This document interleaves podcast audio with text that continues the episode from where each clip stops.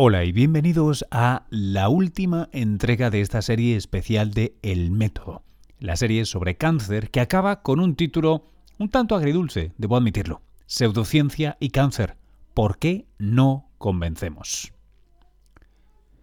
Y es que una de las cosas eh, más extrañas que me ha sucedido a lo largo de esta serie, a la que le he puesto no poco trabajo y mucha ilusión, es que eh, la cantidad de mensajes que me han llegado en contra de algunas de las cosas que hemos comentado con algunas científicas, algunos investigadores en este, en este podcast, pues ha, sido nada desdeñable. Consejos desde que deje de hacerle caso a las farmacéuticas, a que eh, vea con una mirada límpida y, profunda y entienda la real simpleza del cáncer, sea porque este es eh, emocionalmente complejo y únicamente emocional, que no hay algo biológico detrás del cáncer, como que con arreglos en la dieta y ejercicios eh, psicológicos todo puede mejorar. Y oye, mejorar no digo que no, pero de ahí a curar un cáncer, pues en fin. Bueno, de este tipo de comentarios, eh, algunas de vosotras eh, tal vez seáis, hayáis estado familiarizadas con, esto, familiarizados con esto, yo que sé.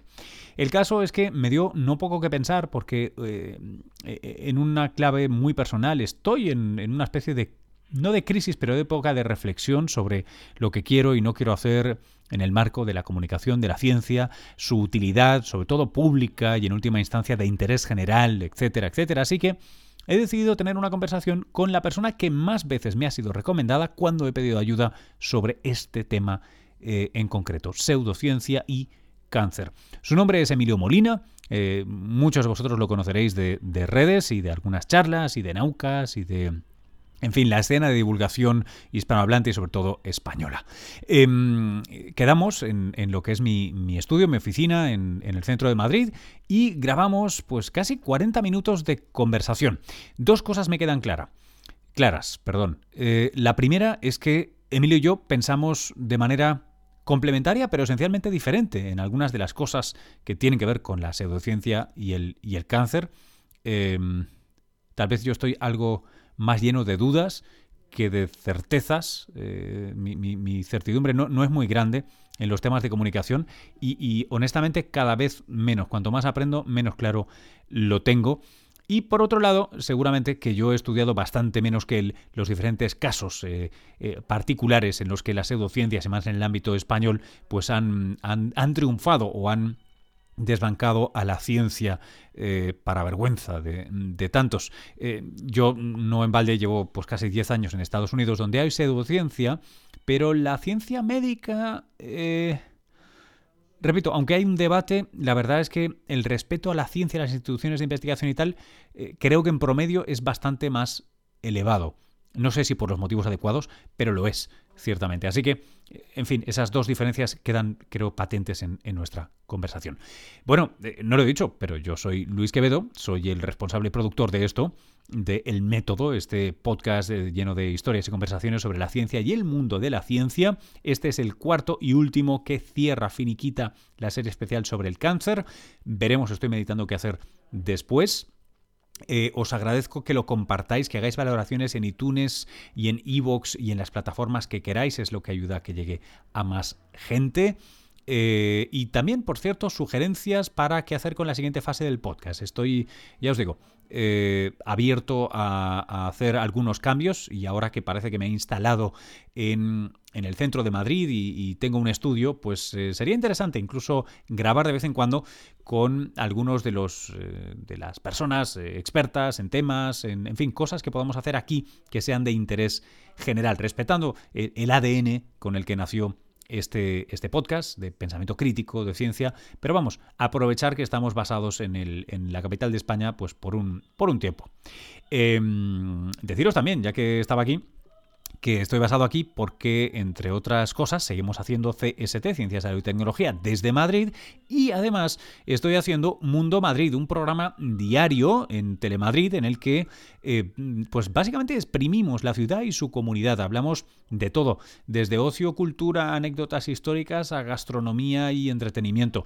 Em, es un registro muy distinto del que os tengo acostumbrado, seguramente, a los que estáis aquí en el, en el podcast, pero que, si más no, eh, es un programa muy bonito hecho por un equipo fantástico y que merece la pena echarle una ojeada. Si no estáis en Madrid, lo tenéis siempre en el streaming, por supuesto, o en on demand en la web de Telemadrid. Se llama Mundo Madrid.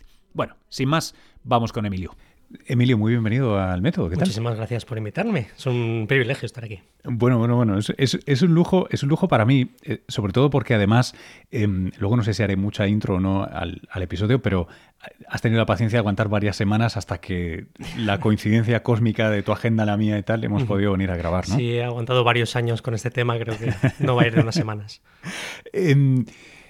Este es un episodio, eh, primero que nadie se asuste, va a cambiar porque va a ser más lo que la gente asume cuando escucha un podcast, ¿no? La idea de que van a ser dos colegas conversando, eh, pero conversando sobre una cosa en la que tenemos un interés común, experiencias seguramente diferentes, ojalá y complementarias, em, y que de alguna manera es el, el colofón, la coda, a esta serie que arrancaba la temporada 2018 que tiene que ver con la ciencia y el cáncer, o la ciencia del cáncer, o cómo la ciencia se enfrenta al cáncer. En cualquier caso, eh, siempre que tiene que ver con el método, pues hay mucha ciencia, o por lo menos pensamiento crítico, o una serie de cosas mínimas que muchas personas, de una manera un poco tribal a veces, tomamos por garantizadas, o, buenas, o, condición de calidad.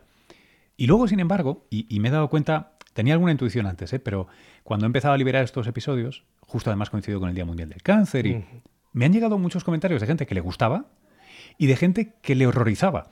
Eh, porque decía que, bueno, que, que, que, que presbite, que, miope, ¿no? que, solo voy a preguntar a científicos y a lacayos de las farmacéuticas que tienen intereses, desde ahí hasta los que dicen que el cáncer es un problema emocional no resuelto y que esto ni siquiera con psicólogo, con una cosa que yo sé que me cuenta, que mi cuñado, que bla, bla, bla, bla.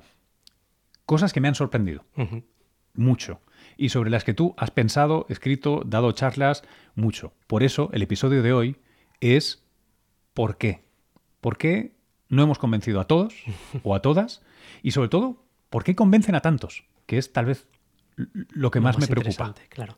Bueno, como tú decías, eh, cuando hay una propuesta Em, científica, y científica ya significa, pues a día de hoy significa muy complicada de entender, que necesitas tener un bagaje previo importante, muchas veces significa también, por no decir siempre, imperfecta, en, un estado de investigación todavía, más en el tema del cáncer, que todavía, si bien hemos aumentado muchísimo la esperanza de vida en muchos de los tipos de cáncer, incluso curado eh, varios tipos de cáncer con cierta solvencia, sigue siendo un tema que, mueve mucho una irracionalidad. No llevamos ni 20 años en el que un diagnóstico de cáncer equivalía prácticamente a una sentencia de muerte.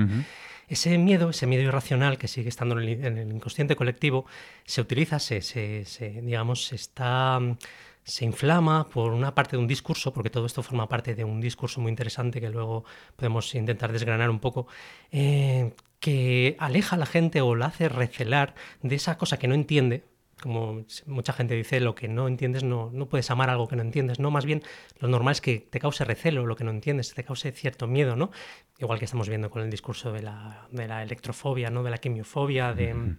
El miedo a los químicos, el miedo a las ondas electromagnéticas, todo aquello que no se entiende bien o que no se entiende eh, hace a la gente un poco pues sentirse inferior, sus cerebros se rebelan contra esa sensación de no controlar la situación, sobre todo cuando te dicen, bueno, esto es un experimento casi es un tratamiento experimental, tiene un porcentaje de curación, pero no es seguro. Contra esto, mm, en el otro lado, se contrapone un discurso que te vende, pues digamos, eh, una, propuesta natural, la ponen ya entre comillas natural, inocua, sin efectos secundarios, con una curación segura, además con, con, una explicación muy simple, como la que estabas comentando, ¿no? No se trata de una replicación anómala de ADN, no, no, es un conflicto emocional como todo el mundo puede tener, que simplemente tu cuerpo somatiza y ya está. Y es una manera en que tu, en tu cuerpo te está avisando de que tienes un conflicto emocional que tienes que solucionar. Eso lo entiende todo el mundo, aunque sea falso. Y el cerebro, pues recibe esa información, el cerebro de gente que necesita esa sensación de control, sobre todo, porque pensemos, un enfermo de cáncer es poco menos que un náufrago que se busca cualquier tabla de salvación a la que agarrarse en medio de una tormenta. Esta gente les aporta, digamos, ese palo, esa, serenidad, esos cantos de sirena, nunca mejor dicho, de, que, le, les llaman, que les ayudan a escaparse de ese, de ese mar tormentoso y de acercarse a un terreno que consideran seguro, que consideran algo que pueden, que a su nivel de conocimiento en ese momento, pueden entender, pueden interpretar. ¿Qué pasa? Que estos discursos pues, son simples, son fáciles de entender, también está la otra cara, ¿no? El que lo pintan de una manera tan, tan, tan complicada que la gente piensa, bueno, si esto es así de difícil que no lo entiendo, tiene que ser verdad, que es cuando empezamos con la charlatanería cuántica, ¿no? Si le metes cuántico a las cosas, pues suena como... O sea, ya entramos en el tema del discurso pseudocientífico, ¿no?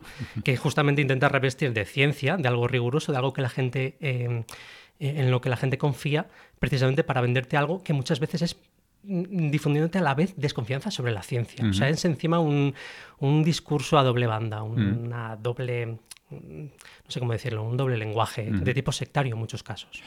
Em, has, usado unos cuantos términos que creo que nos darían para un buen rato de hablar, ¿no? Pero al menos hay un par o tres de conceptos que sí me gustaría explorar un poco.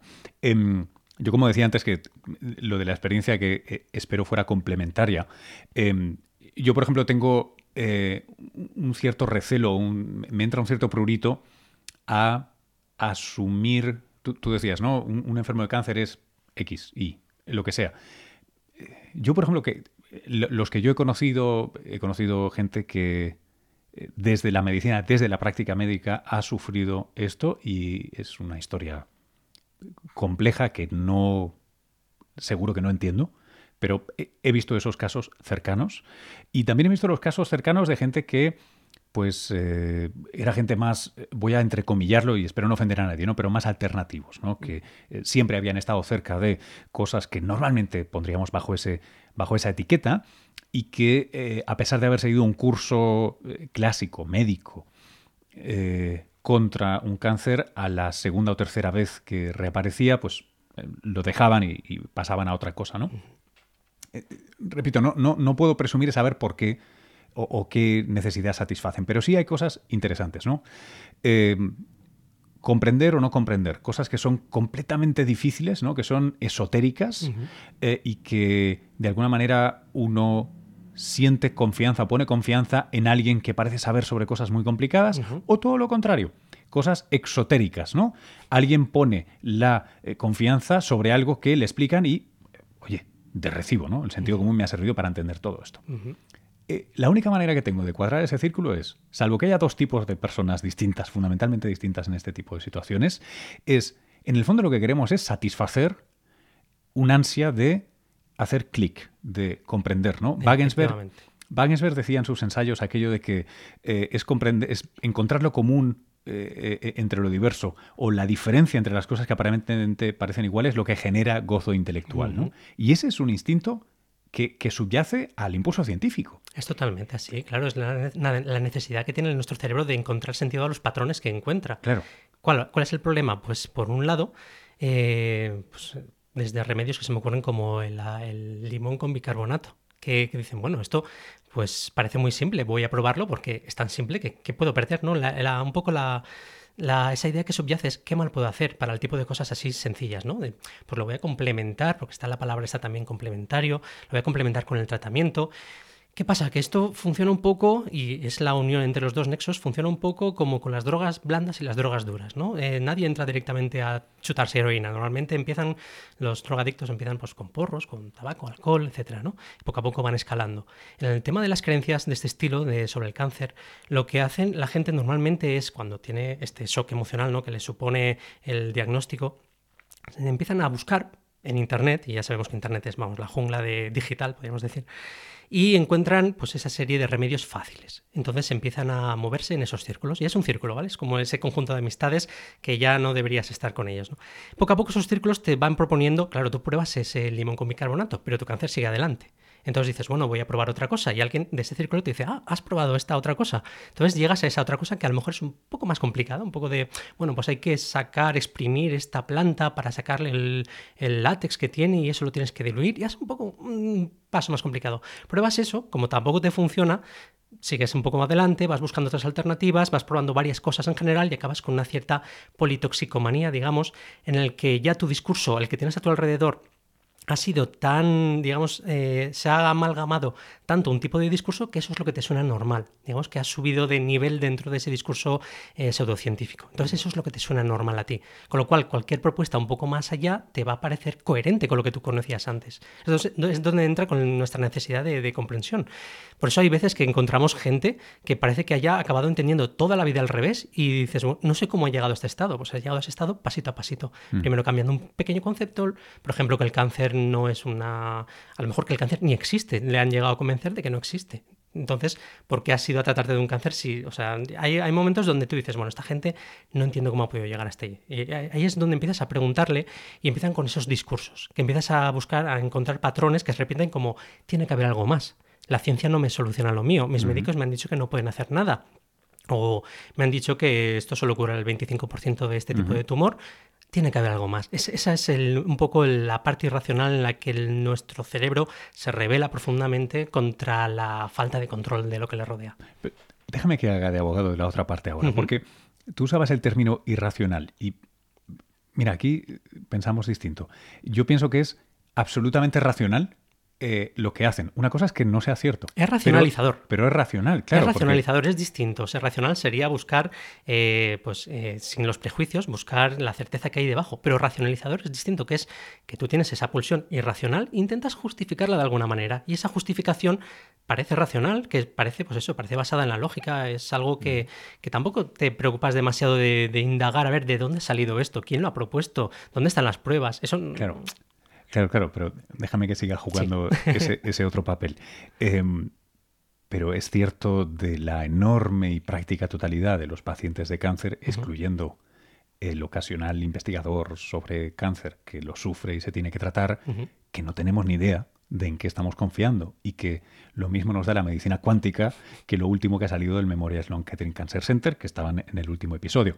Y, y sé, sé lo tendencioso que es lo que estoy diciendo, pero de alguna manera escogemos una religión distinta y esa religión es eh, la ciencia occidental es lo que compro y lo compro en su totalidad, con cierta actitud crítica o no, pero honestamente, yo cuando me tomo un ibuprofeno...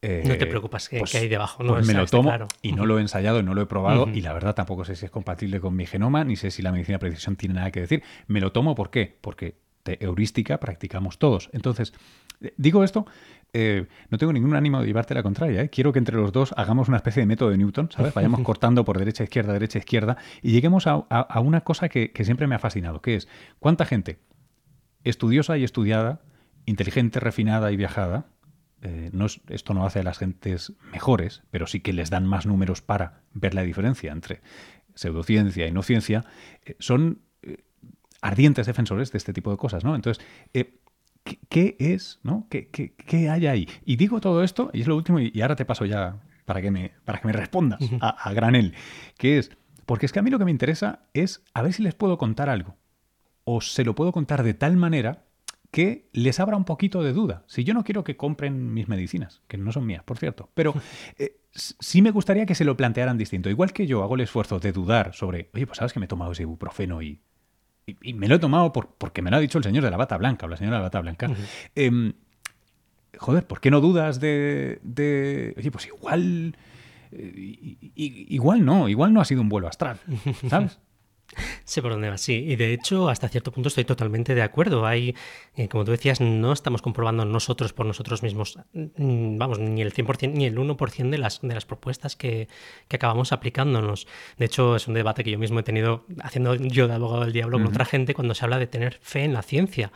Y bueno, más o menos digamos que la conclusión es que la ciencia no se, no se puede ni se debe tener fe, se tiene que tener cierta confianza basada en los preceptos de que hay gente, un conjunto de gente amplio independiente entre ellos, es muy importante que independientemente entre ellos trabajan en el mismo sector, entre ellos tienen, digamos, un ojo puesto en que los demás eh, no estén metiendo la pata, y aún así se mete la pata, porque eso también hay que recordarlo. Y eh, entonces, más o menos, la confianza es una confianza supeditada a que los resultados que ellos obtienen, pues acaban siendo patentes a nivel, digamos, estadísticamente, pues simplemente comprobando la esperanza de vida de hace 20 años del cáncer a la que hay ahora, vemos que ahí hay algo que, está funcionando efectivamente, ¿no? que no es una sensación, sino que con datos tú ves que aquello funciona.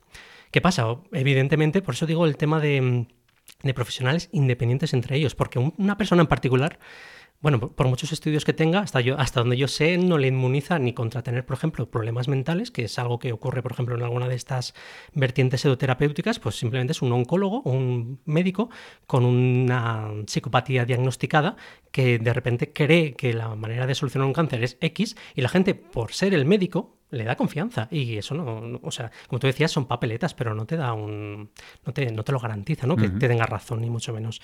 ¿Qué pasa? Pues que en este discurso en el cual pues, la gente tiende a confiar, volvemos otra vez un poco a, a nuestro cerebro de mono, ¿no? ¿En qué confías más? ¿En algo que más o menos puedes entender por dónde va?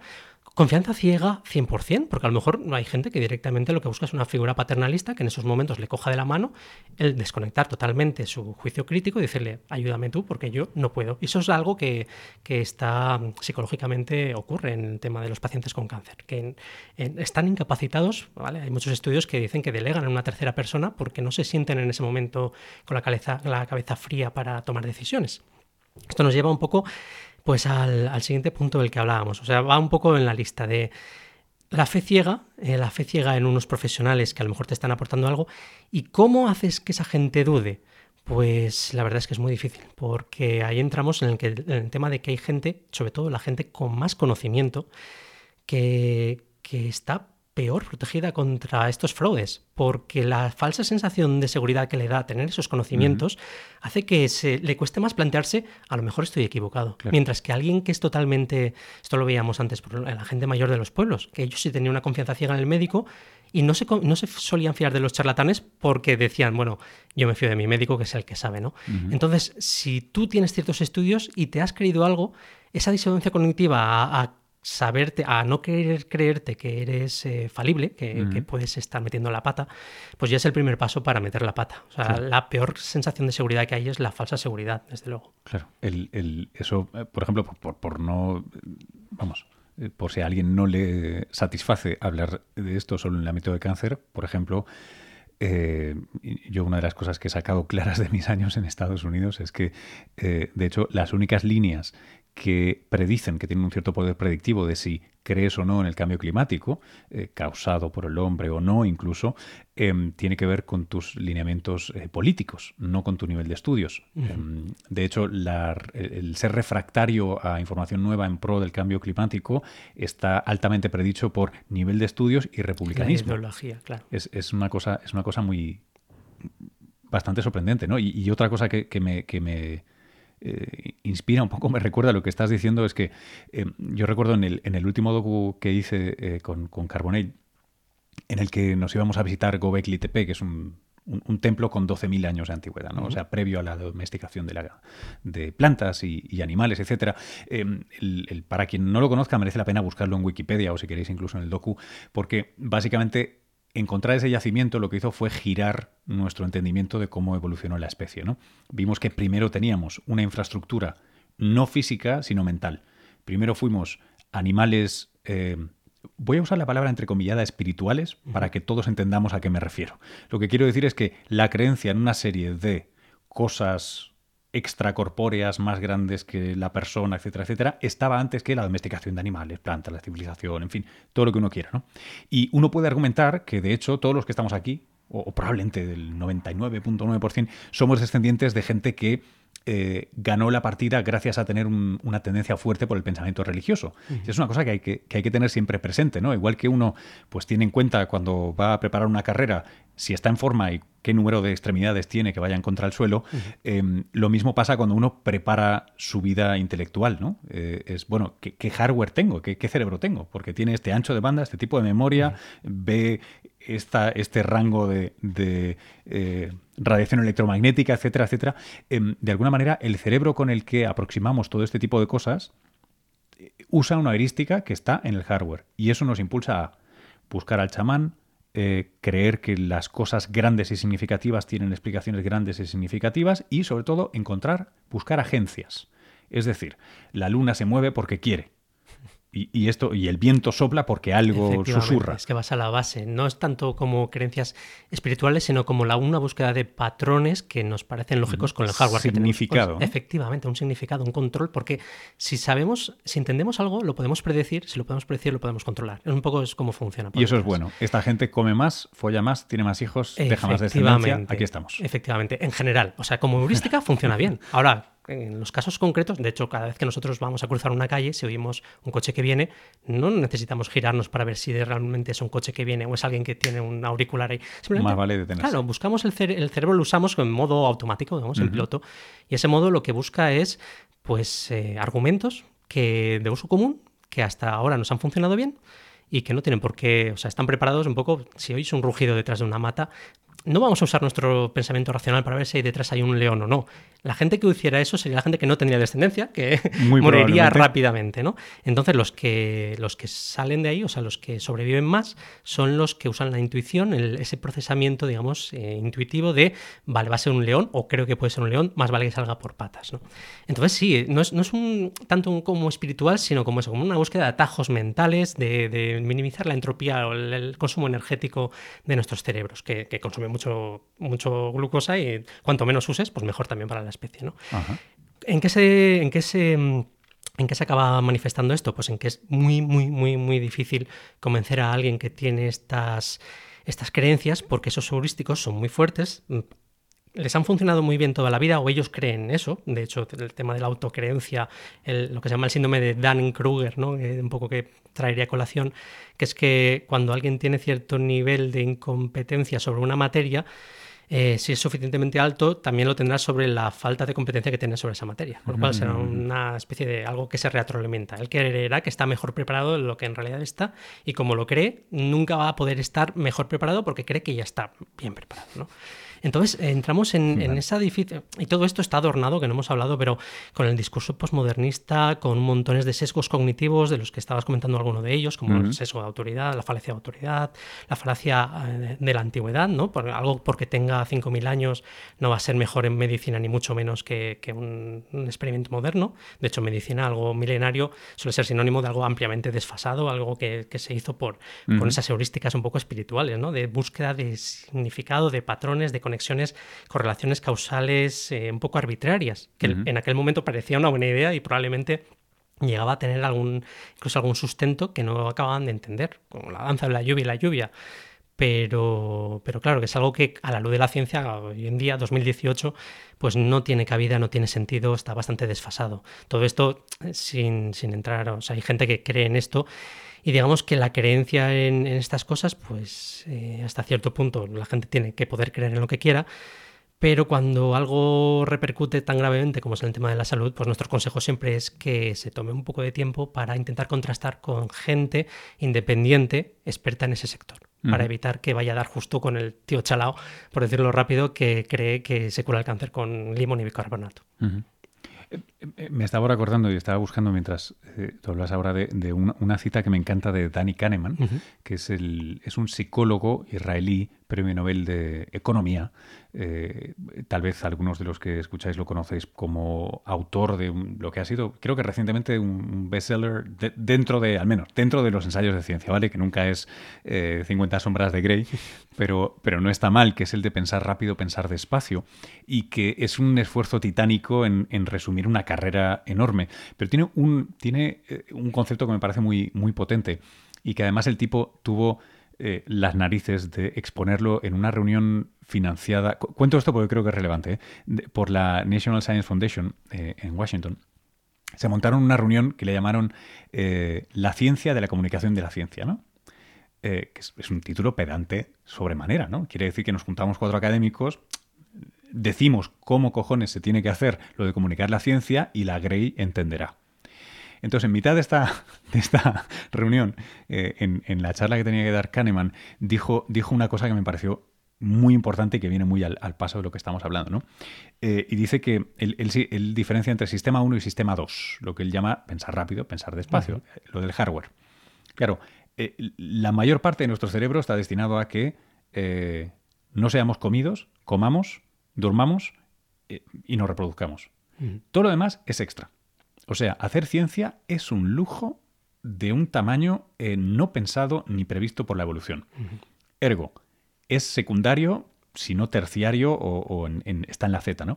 Y entonces el tipo decía una cosa muy importante, que decía que ese sistema que nos rige siempre por defecto, salvo que cambiemos y no estemos cansados y nos hayamos entrenado y educado y etcétera, etcétera, el sistema 1 no solo es rápido, sino que además utiliza historias. Y tú decías antes, el que nos cuenta una historia es que precisamente historias, porque lo más, más, más importante no son ni los datos, ni la autoridad, ni... No, no, no, es la coherencia de la historia. Nuestro cerebro tiene un filtro perfecto para ver, para encajar, igual que las cámaras del iPhone lo pones y hace foco solo, nosotros hacemos foco solo cuando una historia es coherente. Y coherente al loro, emocionalmente. Exacto. Y esa es la parte que a veces se nos pierde, que no es coherente por los datos. Los datos no tienen coherencia emocional. Los datos son o no son, los puedes discutir, etcétera, pero eh, tiene que ser coherencia emocionalmente. Y la otra cosa que es muy importante es que para validar, para darle peso a los argumentos o a los datos o a los trocecitos de la historia que nos cuentan, ¿qué hacemos? Pues o nos fiamos o no nos fiamos, de quien nos está contando esa historia. Ahí sí la figura de autoridad es importante, ¿no? Eh, si alguna vez a quien eh, haya, abierto la puerta y le hayan intentado vender una enciclopedia, si media hora más tarde ha dicho, oh Dios mío, he firmado un crédito para comprar una enciclopedia, eh, sabe a lo que me refiero. De hecho, recomendaría, aparte del libro que has comentado, hay un par de libros. Uno es Coerción, no recuerdo ahora mismo el autor, pero coerción, coerción va exactamente de los trucos mentales que utilizan los vendedores de colchones, enciclopedias, etcétera. Es, increíble. Incluso de la factura psicológica que les pasa a llevar ese tipo de discursos cuando sabes que lo que estás vendiendo es un timo. No vale para nada. Sí. Efectivamente. Y el otro es lo de mm, convencidos pero equivocados, se llama, que es algo así como la, ciencia del día a día en la toma de decisiones, que va muy en la línea. De hecho, comenta el libro que, comentabas del tipo 1 y el tipo 2, ¿no? De la manera de pensar rápido y pensar lento. Y vamos, es que es, es impepinable y lo hacemos todos los días y a poco que te fijes te das cuenta de cuándo vas en piloto automático, que es lo que he llamado yo piloto automático, y cuándo tienes que pararte de verdad y decir, vale, vamos a poner la, maquinaria a carburar. Y un problema básico normalmente es el de las fuentes. Eh, hoy en día, sobre todo, con la infoxicación que hay, que se le llama ya directamente así, cuando entras en Internet es tan fácil poner información o sea, desinformación, más bien, es tan fácil poner la primera tontería que se te ocurra y es tan difícil eh, luego refutarla. La buena. Claro, encontrar la buena, pero porque hay un amasijo y encima porque de esa gente que pone la buena encima tiene que refutar esa mala que es es en cantidades mucho, mucho más grandes, incluso existe el llamado principio de asimetría de Brandolini, que básicamente dice que la cantidad de energía necesaria para refutar una pseudociencia es 10 veces un orden de magnitud superior al que cuesta crearla. ¿no? Y era muy, muy conservador esta cifra, yo creo que es muchísimo más. Sí, porque además eh, hay varios, o sea, hay muchas situaciones en las que existe una imposibilidad. Efectivamente. y aquí voy a lo de la coherencia emocional, al tema de que tienen que ser, las historias que nos cuentan tienen que ser coherentes y cuando estás en, inmerso, digamos, en un ambiente en el que casi todo lo que oyes eh, va en un determinado discurso. ¿Es coherente? Es coherente, efectivamente. Te ha llegado mediante las emociones, por ejemplo, miedo a los químicos. todo lo que sea en emociones va directamente al sistema límbico del cerebro. Y eso, vamos, te entra. Da igual que te digan luego 5.000 veces que la cantidad en la que hay ese compuesto en tal materia no es suficiente para causar un daño biológico. A ti ya te han dicho, esto es tóxico esto es un metal. Las vacunas llevan mercurio, mercurio asociado desde siempre a lo malo, ¿no? Y es, y es y, pudo ser verdad y, fue esto verdad, cambió. Y es un mercurio que no hacía ningún tipo de daño porque era molecular y no y se eliminaba por la orina, pero da igual.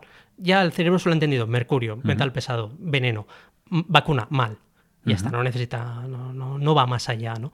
De hecho, el esfuerzo para explicar todo esto, de que ese mercurio era un conservante y que era totalmente, vamos, bioeliminable, pues ha, no ha calado y de hecho se ha tenido que eliminar para evitar pues, que la gente abandonara más a las vacunas porque tuviera ese componente y como resultado pues tenemos vacunas con, que se conservan peor, o sea, peores vacunas, eh, gracias a, este discurso, digamos, del miedo contra el sistema médico. Claro, ok, vamos a, vamos a dar por completado el capítulo de qué pasa por qué pasa. Eh, pongámonos ingenieros. Eh, ¿Cuál es la intervención?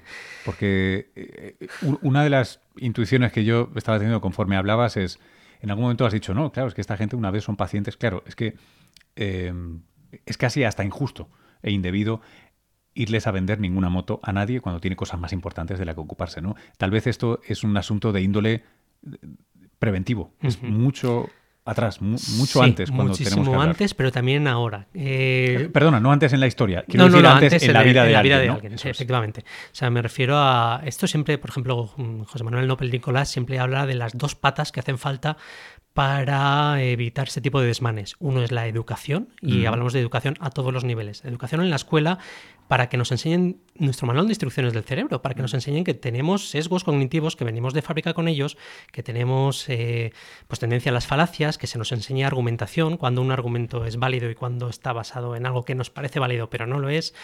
Eh, información sobre salud que no tenemos en, normalmente en absoluto no sabe la gente, por ejemplo, cómo se lleva a cabo un ensayo clínico por lo general no sé, o por ejemplo la experimentación en animales, un montón de cosas sobre nuestro día a día que no se tiene información. Pero la otra pata, la otra pata, y es mucho más importante, o bueno, mucho más importante no, igual de importante, pero digamos que una sin la otra no se sostienen, es la aplicación de las normas, que hay muchísimas y muy buenas, para el control, para que no haya nadie que nos esté vendiendo falsos remedios y que se están eh, no se les está haciendo caso, se está eh, negligentemente, no se están aplicando. Y esto hablamos desde niveles del colegios de médicos hasta niveles del Ministerio de Sanidad, pasando por todas las instancias intermedias, desde ayuntamientos que abren sus puertas a gente que quiere dar una charla sobre salud y les meten cualquier cosa, pero sin ningún problema además.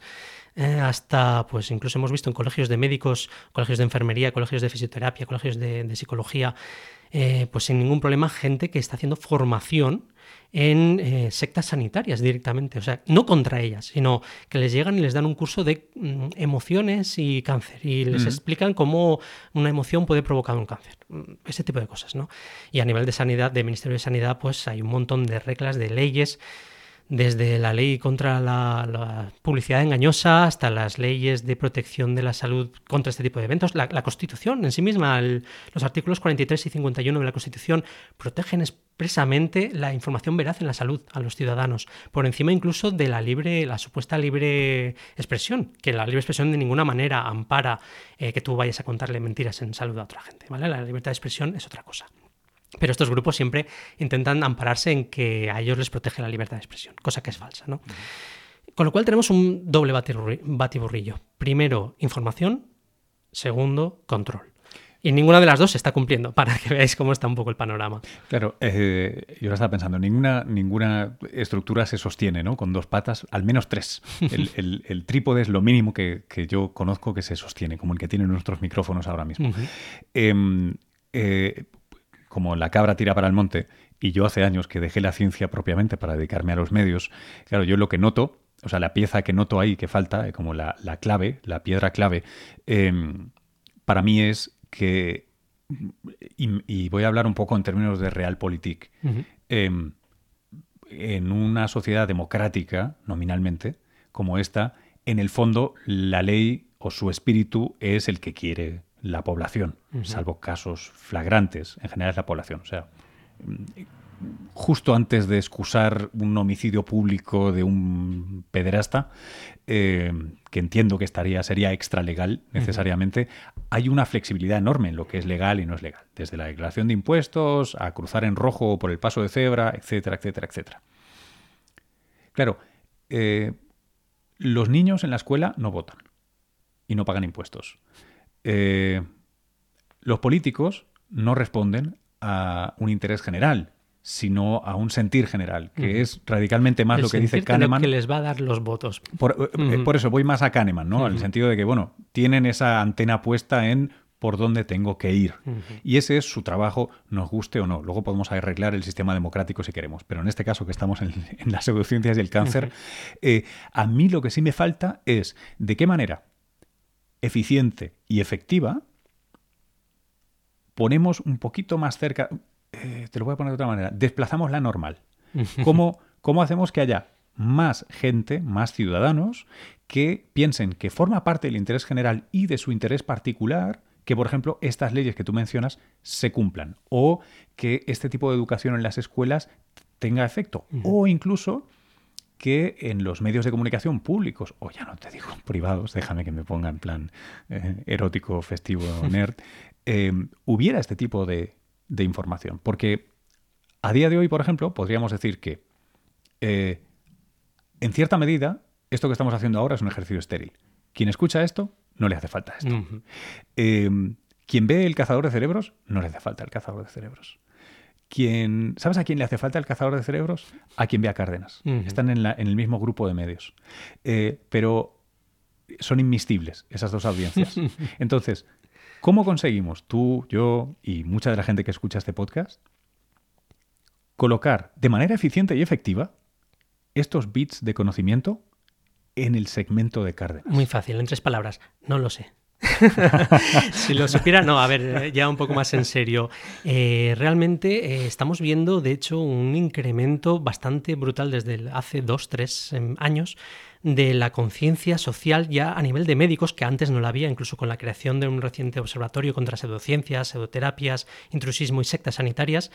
Mm, de, este panorama. ¿no? Antes creo que la sensación que había un poco general es que esto era un problema de cuatro tontos que hacían caso a cuatro chalaos que les daban consejos sobre eh, sobre salud y bueno si los llevaban a cabo si los llevaban a cabo el juez pues lo que diría es ah, tú eres una persona mayor de edad has decidido en libertad y punto poco a poco se, está, calando, está calando esa mm, eh, por fin esa base de que cualquier decisión, la integridad de cualquier decisión está supeditada a la calidad de las bases en las que sustentan. Entonces, si no hay una información de calidad de base, cualquier decisión que se tome realmente no es una decisión, es una mera mm, sensación de elección, porque te están orientando hacia, hacia un derrotero con esa coerción, digamos, de, la información de base. O sea, si te plantean, por un lado, la medicina mata, la quimio mata, esto no te va a curar seguro y tal, y por otro lado, esto es sano, esto es inocuo, esto es natural, esto te va a curar seguro,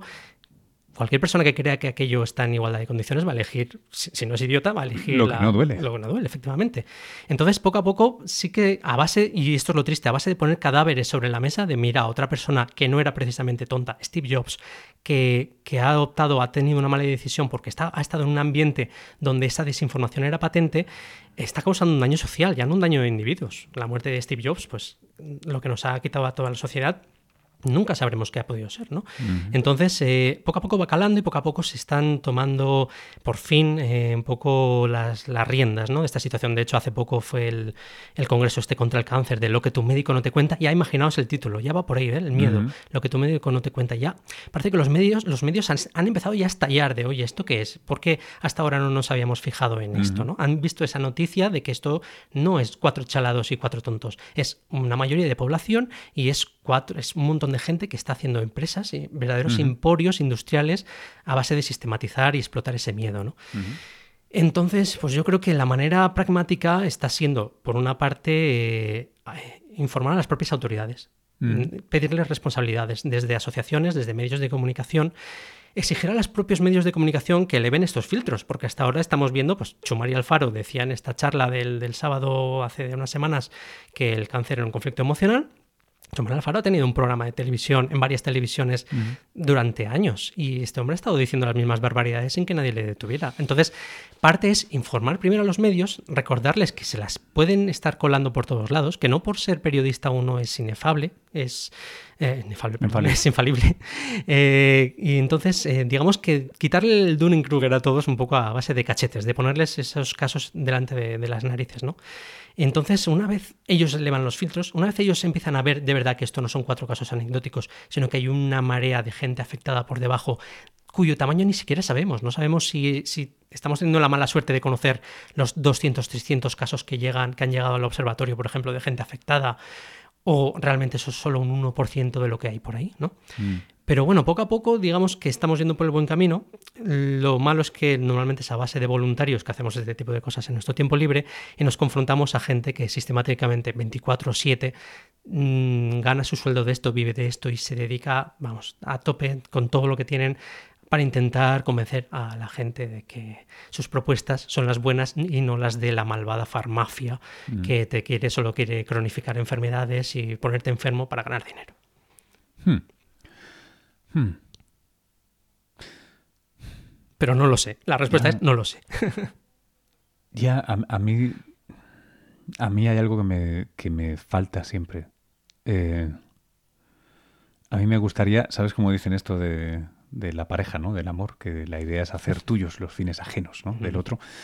cómo maldita sea consigo que hagan parcialmente suyos mis fines, ¿no? Esta idea de una realidad lo más objetiva posible, un resultado lo más contrastado posible. Eh, no lo sé, no lo sé, no lo sé. A, mí, eh, realmente, una cosa que me encantaría es que eh, tú, gente que escucha este programa, yo, gente que se afina a este tipo de cosas, nos animáramos también, y digo también, es muy importante, no, no en lugar de, a, aparecer en otros lugares, a aparecer en foros distintos y hacerlo con un discurso adecuado al foro. ¿eh? O sea, que aprendiéramos de los publicitarios, de, la gente que se dedica a la publi y a contar historias bien, para que nuestro discurso fuera emocionalmente coherente para ese sistema 1 de, de, Danny Kahneman que, que, la verdad, todavía a día de hoy no, no me ha fallado. No, no es que sepa mucho de ello, pero llevo unos cuantos años en, en medio, sí. La coherencia emocional, la coherencia de la historia, no me falla. Si además tiene el mérito de tener los datos y la ciencia y el rigor de su lado, Mil Vamos, es como vender enciclopedias y son buenas. Eso es el sueño húmedo de cualquier comercial.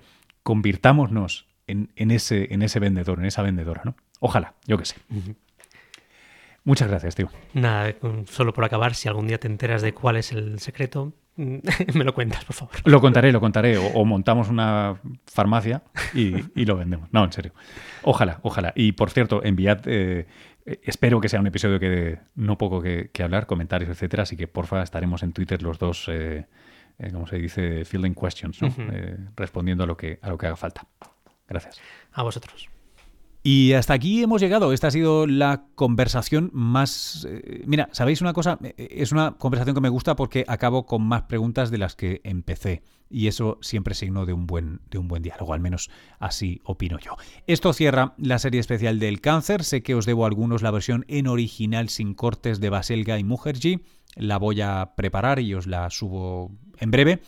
Em, reitero, haced vuestras valoraciones en iTunes, iVoox, etcétera, y por favor no dejéis de enviarme sugerencias para cómo os imagináis o qué os gustaría agregar a un, el método que fuera de cadencia semanal y producido aquí desde el centro de Madrid. Por cierto que los que estéis o paséis por aquí por la ciudad, me encantaría que nos tomáramos un café, los que seguís el, programa, y, saber un poco qué, cómo es vuestra relación con el programa, qué os parece, qué, os gusta y tal. Y siempre, por supuesto, lo podéis hacer en redes. Por último, esta es una gran semana de estrenos para Cuonda. Eh, os puedo avanzar solo en las noticias que ya son públicas, pero vamos, tenemos eh, nuevo podcast sobre, eh, sobre OT y sobre Eurovisión. tenemos unos cuantos podcasts nuevos, la verdad. Merece la pena que paséis por cuonda.com, ya sabéis, mi, mi, red de podcast o la red de podcast en la que participo y en la que podéis encontrar algunos de los mejores, de los mejores contenidos en audio digital nativo de, la, de la podcastfera, ciertamente hispanohablante. Nada, os espero por ahí. Nos vemos en la siguiente. Veremos con qué formato. Un abrazo.